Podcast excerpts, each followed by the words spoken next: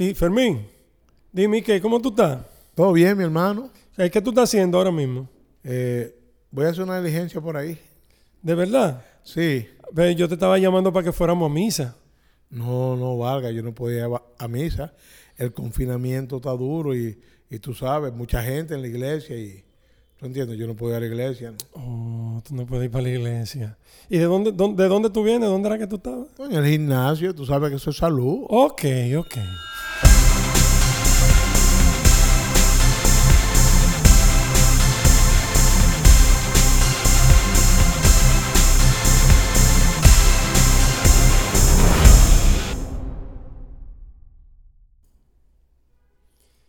Mis hermanos, yo quiero preguntar, ¿a qué se debe que nosotros ya no tenemos ese gran miedo de estar en las multitudes? Vamos a los centros comerciales, vamos a distintos lugares y no respetando el distanciamiento social, pues vamos normalmente y no tenemos ese miedo.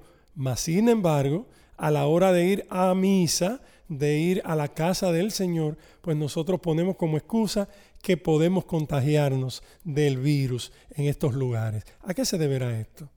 Quizás la importancia que a veces le damos a nuestro cuerpo no sea la misma que le damos a nuestra alma. Mira que al cuerpo le dedicamos casi que todo el día. Nos levantamos, lo bañamos, lo vestimos, le damos alimento. Eh, quienes se maquillan, pues también lo hacemos, le dedicamos incluso eh, muchos más cuidados como quienes van al gimnasio y demás. Pero a nuestra alma, ¿cuánto tiempo le dedicamos? ¿Cuántos alimentos le damos? ¿Cuánta atención le estamos dando a esa alma que de verdad va a trascender?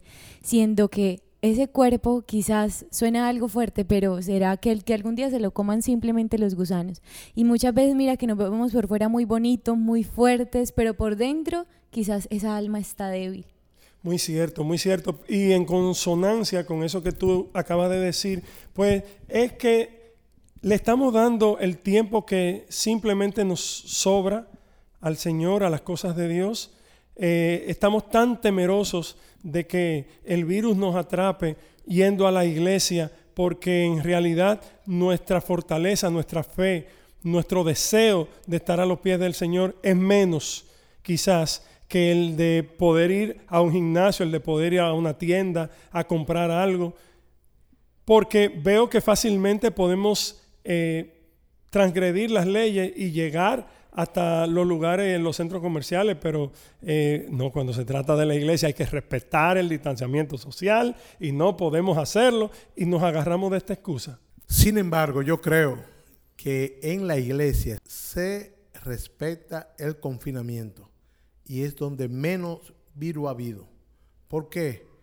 Porque tenemos la comunidad, la hermandad y los sacerdotes, pues rigurosamente cuidan del alma, pero también cuidan del espacio físico del cuerpo y la distancia entre bancos, entre los hermanos. Entonces, yo creo que es una idea un poco remota decir que, no, que a la iglesia yo no puedo ir, porque hay eso. Y eso me recuerda a un famoso cuento que oí toda mi vida, un señor que tenía problema de una pierna y la doña siempre le decía que la acompañara a la iglesia. Y la doña le dice, pero tú vas a todas partes y ahí no. Entonces decía él, no, para ir para la iglesia yo estoy cojo, pero para la gallera yo me voy paso a paso, que es el interés que tienen en la cosa que quieren. Mira, tú has planteado algo muy interesante, eh, que honestamente, siéndote totalmente honesto, yo no lo estaba viendo de esa manera. En realidad no es, en algunos casos, que nosotros somos lentos a ir a la iglesia, sino que en la iglesia sí se respeta el confinamiento y que somos un poquito atrevidos al ir a otros lugares donde sí sabemos que hay contagio, pero no nos importa a veces. Y, con tal de lograr eso que queremos, pues nos arriesgamos. Creo que hay eh, ahora mismo, eh, yo pienso que hay eh, parte de una y parte de otra. Creo que hay dejadez, por un lado, en algunos casos, pero también creo que, que la iglesia como institución está respetando el confinamiento. Y mira que ahora este tiempo que hemos estado en cuarentena, a muchos se nos ha dado la oportunidad de poder empezar a vivir la Eucaristía eh, por estos medios virtuales, ¿verdad? Y, podemos confundirnos pensando que es lo mismo cuando realmente no es así. En ese momento, cuando de verdad no se podía asistir a las Eucaristías, pues entendíamos en fe que el Señor venía en nuestra alma de manera espiritual. Pero miren que la palabra, el evangelista Juan nos lo recuerda tanto en el capítulo 6 como en el 10. En el 6 nos dice, yo soy el pan vivo que ha bajado del cielo, quien coma de este pan vivirá eternamente. Y el pan que yo daré es mi misma carne para la vida del mundo. Ese pan, ese alimento que, que Él ha decidido disponer para que cada uno alimentara nuestra alma. Primero para que lo recibiéramos en grasa, ¿cierto? Porque hay que estar preparados para recibir ese cuerpo, pero ahora Él viene a darnos el alimento que necesitamos para la vida eterna. Y es algo que en nuestra mente chiquitica no alcanza a, caber la percepción de cómo un Dios tan grande y todopoderoso puede caber en ese pedacito de pan, pero así de poderoso es que tiene la capacidad de quedarse en algo tan pequeño para alimentar de una manera tan profunda nuestro corazón a tal punto de llegar a convertirnos en sagrario viviente, lo decía un santo eh, de nuestra iglesia, que desde el momento en que comulgamos y salimos de la iglesia, imagínate que ese santo mandaba un monaguillo, si no estoy mal, es el santo cura de Ars, mandaba un monaguillo para que cuando él saliera de la iglesia lo, lo acompañara hasta la puerta de su casa. Claramente era un pueblo más chiquito, eh, pero era para que la gente empezara a tomar la conciencia de que después de que comulgaba se convertían en esos sagrarios vivientes que llevaban el tesoro más grande que era Jesús Eucaristía dentro. Y creo que Maffer es lo que más nos ha golpeado como católicos en esta, eh, vamos a decirlo así, en, esta situación sin igual que, que, hemos vivido y que seguimos viviendo, esta pandemia, este confinamiento en la casa. Como cristianos, como católicos sentimos y sabemos lo importante que es el comulgar, el poder tomar al Señor eh, a través de Jesús Eucaristía. Y faltarnos esto es como si nos faltara la vida. Eh, yo tengo que darle muchas gracias al Señor porque eh, me tocó la suerte de que había un ministro de la Eucaristía que iba a mi edificio todas las semanas todos los domingos, el día del Señor, Él llegaba y pues por la gracia de Dios podíamos comulgar. Fue un tiempo de gracia porque al no estar abiertas las iglesias, pues esto venía a ser literalmente el Señor venía a nosotros. Y yo de verdad no puedo describirle esa primera comunión después de tanto tiempo. Lo que significó fue como recibir la vida misma a través de la Eucaristía. Yo le doy muchas gracias al Señor por esta suerte, pero no a todos nos ha tocado eh, esta, esta bendición, ¿verdad? Esta gracia. Y por eso es que siento que a veces hemos sido lentos al volver a las iglesias ahora que ya sí se puede. Por eso es este podcast, por eso queremos hablar de eso. Y Qué bueno que Fermín nos muestra la otra cara de la moneda, que si quizás eh, decimos que es que eh, los católicos eh, han sido un poco araganes en volver a la iglesia, también es que desde las mismas autoridades de la iglesia hasta los feligreses hemos respetado un poco el confinamiento, ¿verdad?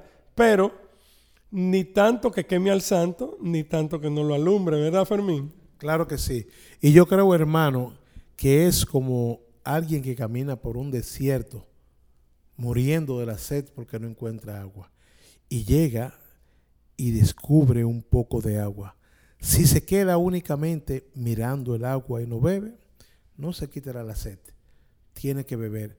Eso no pasa. Tenemos que volver a la fuente de nuestra iglesia, a comportarnos como somos verdaderos cristianos que estamos dando la vida por aquel que la dio primero y nos sigue diciendo que nos ama y está esperando por nosotros. Y además, Fermín, resaltar que es una situación bastante delicada y bastante engañosa, porque sabemos como católicos, ustedes lo saben, ustedes que me están escuchando lo saben, que muchas veces cuando estamos un poquito lejos del Señor, pues donde el enemigo aprovecha para venir a dar sus zarpazos. Ese vecino que no te molestaba, que tú estabas en paz porque tú lo encomendabas cuando ibas al Santísimo, ahora ha empezado a molestar de nuevo. ¿Por qué? Porque sabe que tú no te estás alimentando de la fuente y en cualquier momento pues tú vas a caer. O sea, no el vecino, el enemigo que, que pone al vecino en contra tuya. Él sabe que en algún momento, pues a falta de ese alimento divino, tú vas a estar débil y tú vas a poder ser más susceptible a la tentación de, de, causarle una agresión al vecino, de discutir, de irte en una guerra verbal y vas a perder la paz, vas a perder esa comunión con Dios. Así que yo creo que es muy importante, tanto como Maffer decía, como tú decías, Maffer, de mantenernos conectados a través de los medios electrónicos, pero también cuando tengamos la oportunidad, pues poder estar presencialmente ahí compartiendo con ese Jesús vivo que tanto necesitamos. Estábamos bien y no lo sabíamos. Éramos felices y no nos dimos cuenta. Hablando de la Eucaristía puntualmente, de la misa, eh, se alteró de alguna manera eh, la dinámica de cómo, cómo íbamos a misa. Y una de las cosas es el abrazo de la paz. Ahora el abrazo de la paz, por un, hasta que se normalice todo, va a ser una señal japonesa a distancia, ¿verdad? una reflexión así para, para, para, saludar a la persona. Alguna gente está feliz de no tener que saludar a, otros y, y, otros les, les sufren. Nosotros eh, como familia eh, vemos en, misa a, personas que recorren la, la iglesia completa saludando y dando besos a todo el mundo. Esa persona han sufrido mucho esta nueva modalidad, ¿verdad? Pero quisiera eh, aprovechar la, oportunidad que me brindan para hacer la siguiente pregunta. El hecho de, cambiar la opción, eh, o la opción, no, la, única opción de comulgar en la mano, porque eh, algunos de nosotros preferimos la, comunión directa en la boca y hay una, una personas que, que no le gusta y entonces ya es una una imposición de la iglesia, o sea, una recomendación, mejor dicho, a que las personas, eh, por el tema del, eh, protocolo, eh, tengan la, hagan la comunión en, la mano. ¿Qué significa para ustedes eso? quisiera escuchar sus opiniones. pienso que primero hay que obedecer a las autoridades eclesiásticas. Y es precisamente para evitar ese contagio. Pero también hay una cosa, que cuando se hace la comunión directa, no hay escala. Es cuando vamos a un país y hacemos escala en un aeropuerto para tomar otro vuelo y llegar. O sea, dura más el viático de salvación en llegar cuando te lo ponen en la mano y luego tiene que subirlo. Pero también es un asunto de vida. No hay mayor amor que dar la vida por sus hermanos. Y eso nos enseña la iglesia. Por eso nos cuida y nos protege. Así mismo como el Señor cuida a su rebaño, cuida de las ovejas, también cuida de nosotros. Y por eso nuestros pastores, en sentido general, nos están cuidando. Con el abrazo de paz, es cierto, hemos perdido un poco, pero también tenemos que decir que hemos ganado algo. Hemos aprendido a dar un abrazo desde el corazón. Y lo sentimos porque así se manifiesta. Entonces Dios es fiel, Dios es bueno y misericordioso todo el tiempo. Por eso yo creo que toda la cosa tenemos que hacerla en el tiempo y como manda la ley eclesiástica o las recomendaciones.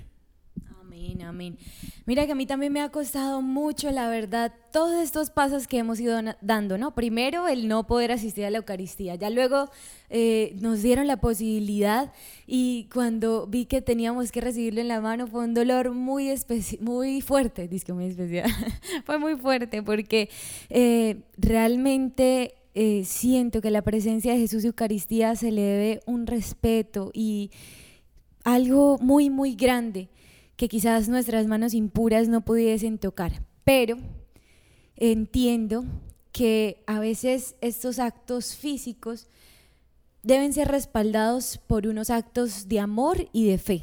Primero, atendiendo a lo que decía Fermín de la obediencia, que es súper cierto, el que obedece no se equivoca. Jesús fue obediente y muerto fue obediente hasta la muerte y muerte de cruz. Y así nosotros también debemos ser obedientes.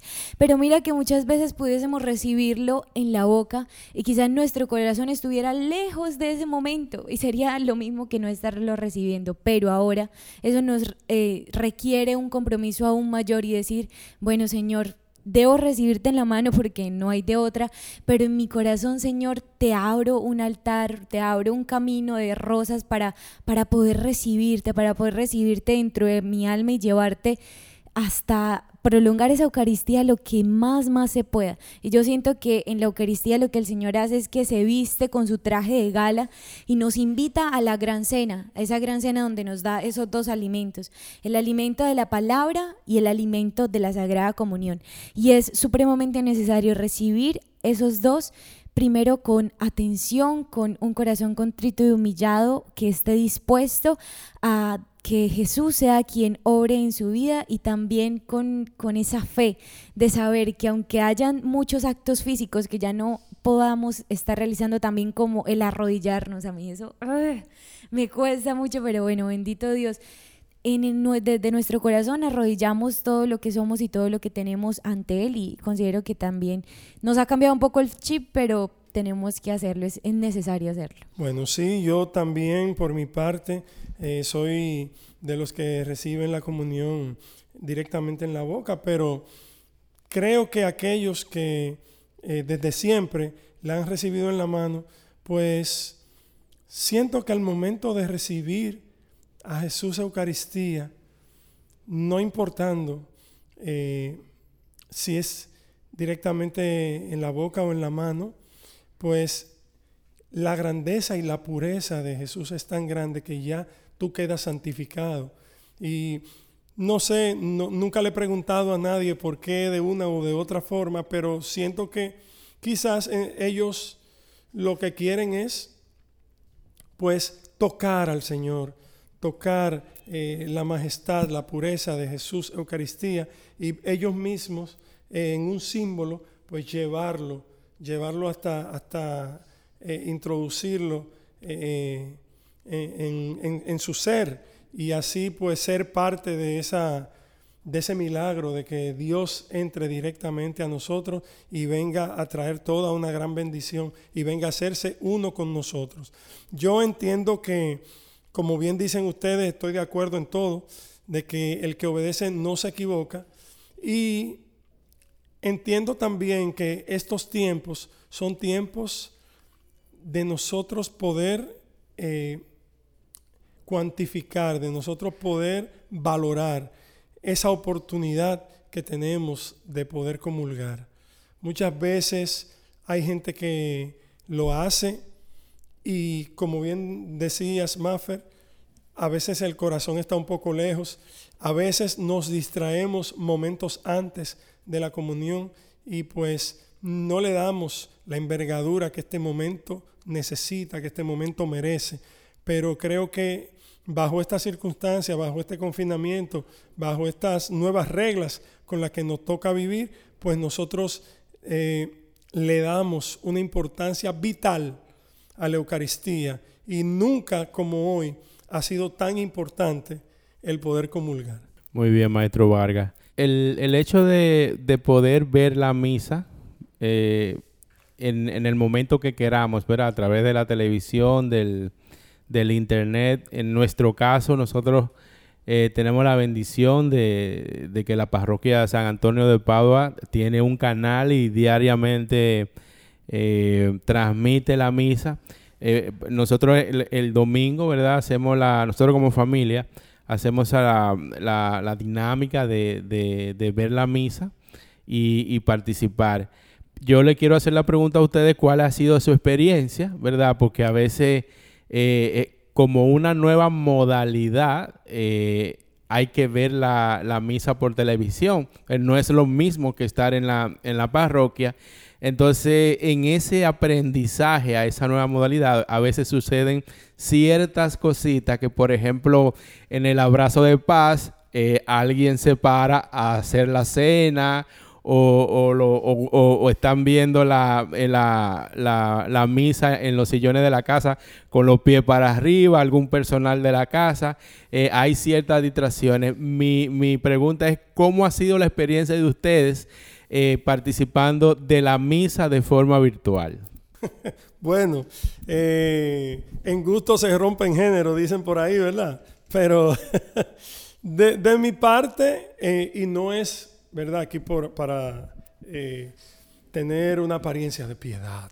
Todo ha sido perfecto. No, en realidad, eh, en, mi caso lo más que ha pasado es, con, ustedes saben, ustedes saben, la mayoría de personas que me conocen, que tengo un niño pequeño de apenas tres años, casi cuatro, y eh, mayormente cuando él puede, cuando él interrumpe o, tiene una necesidad de que se le atienda, pues es donde más o menos hemos, hemos roto un poco el protocolo de la misa. Pero ya los otros dos niños más grandecitos, pues se comportan y le damos un, le damos el primer lugar a la misa porque aunque no estamos participando presencialmente de la misa, estamos participando del milagro de la Eucaristía, del milagro de Jesús Eucaristía y, eso merece un respeto. Entonces eh, hemos podido llevarlo.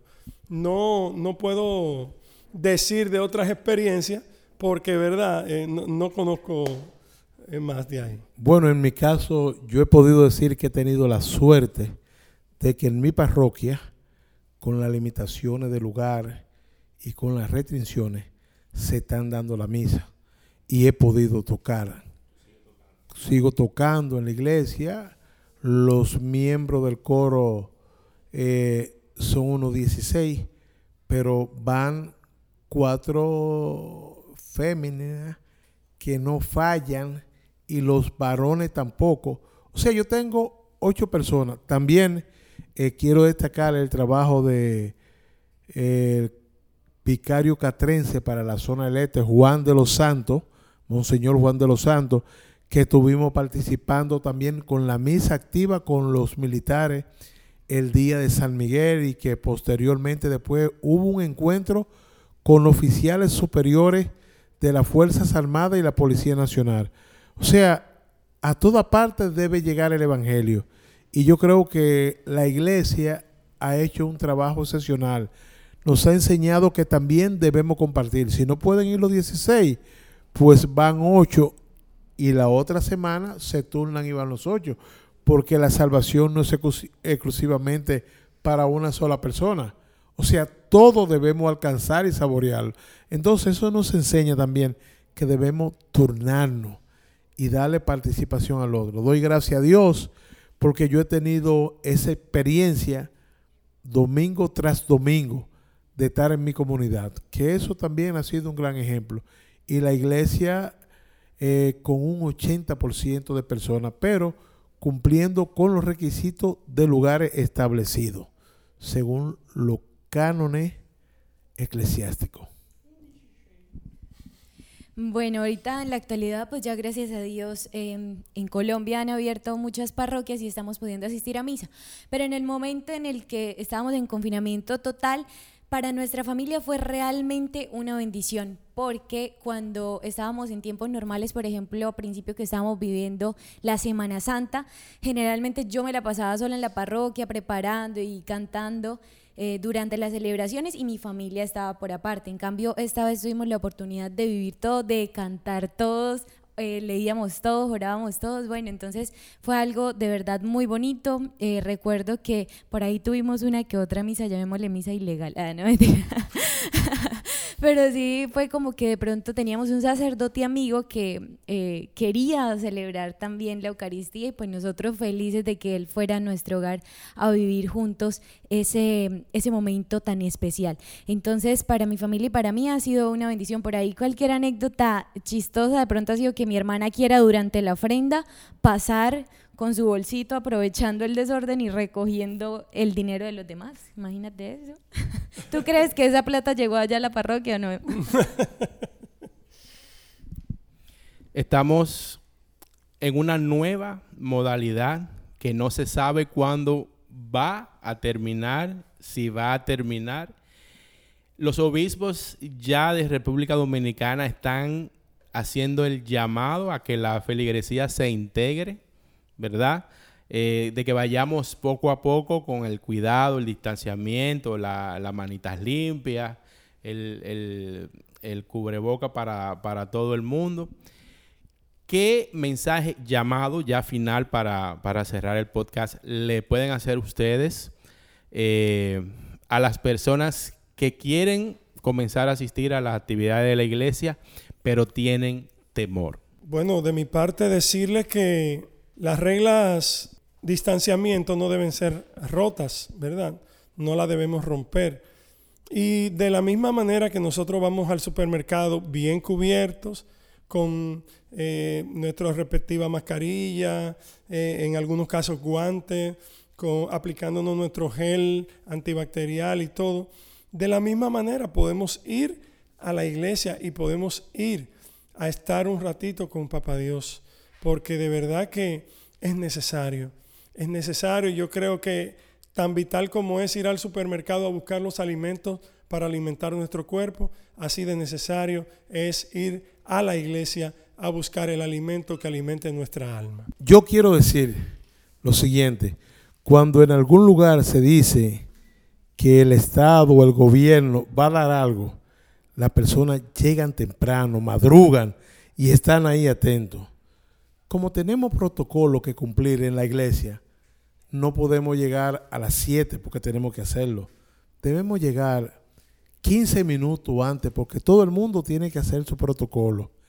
Y al salir con la alegría, no romper el orden, salir por donde debemos salir y exhortarle algo finalmente. La salvación vale más que todo. Cuando estamos enfermos, vamos al médico porque queremos sanarnos, porque queremos curarnos. Dios es el pan de vida y él asegura que el que come su cuerpo, aunque esté muerto, vivirá. Y quien lo coma y esté vivo, vivirá por siempre. O sea, vamos a buscar la salvación. No te detenga, llega a tu iglesia. Recuerda que el Señor te está esperando y que Él ha dado su vida por ti y otra vez la está dando por ti. No pierda la oportunidad de encontrarte con Dios. Él está en su casa, que es tu casa, la casa del pueblo, la casa de todo. Te esperamos, querido hermano. Amén, amén. Y mira que también debemos organizar en nuestra mente y en nuestro corazón estas tres cosas, en un ranking, digámoslo así. El puesto de Dios, el puesto de nuestra familia y el puesto de nuestras actividades, llamémosle trabajo o estudio. ¿Cuánto tiempo le estamos dedicando a cada una de estas tres cosas?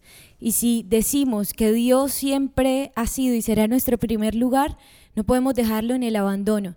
Entre las 168 horas que tiene una semana, solo una, una sola horita el domingo basta para darle gracias a Dios, para darle gracias por la semana que ya pasó y ponerle en sus manos la que viene claro, sin mencionar la que cada quien dedica a la oración y demás, y quienes en su corazón sienten la necesidad de asistir todos los días a misa, bendito Dios. Pero siquiera una, una sola horita para agradecerle al Señor tanto, tanto que Él se derrite de amor por nosotros a diario cuando hace salir el sol todos los días para recordarnos lo mucho que Él nos ama. Así que ánimo, si ya hemos faltado todo este tiempo, no importa, Dios todos los días nos da una nueva oportunidad para poder comenzar de nuevo y es momento de volver a los brazos de nuestro papá. Amén, amén. Y yo me siento muy contento pues, de haber podido tener esta conversación con ustedes, mis hermanos, Fermín, Maffer Jr., de verdad que me siento muy feliz y más feliz de que todos ustedes, los que están en casita ahí, nos están escuchando. Muchas gracias, de verdad. Muchas gracias por escuchar este podcast y de verdad solo podemos darle las gracias a Dios de esta oportunidad. Darle las gracias a ustedes por la atención y pedirles que con mascarilla en mano y puesta, ¿verdad?, sobre su cara, con su gel antibacterial y preparados, vayamos a la misa. No nos perdamos el banquete del Señor. Bendiciones. Dios le bendiga. Bendiciones.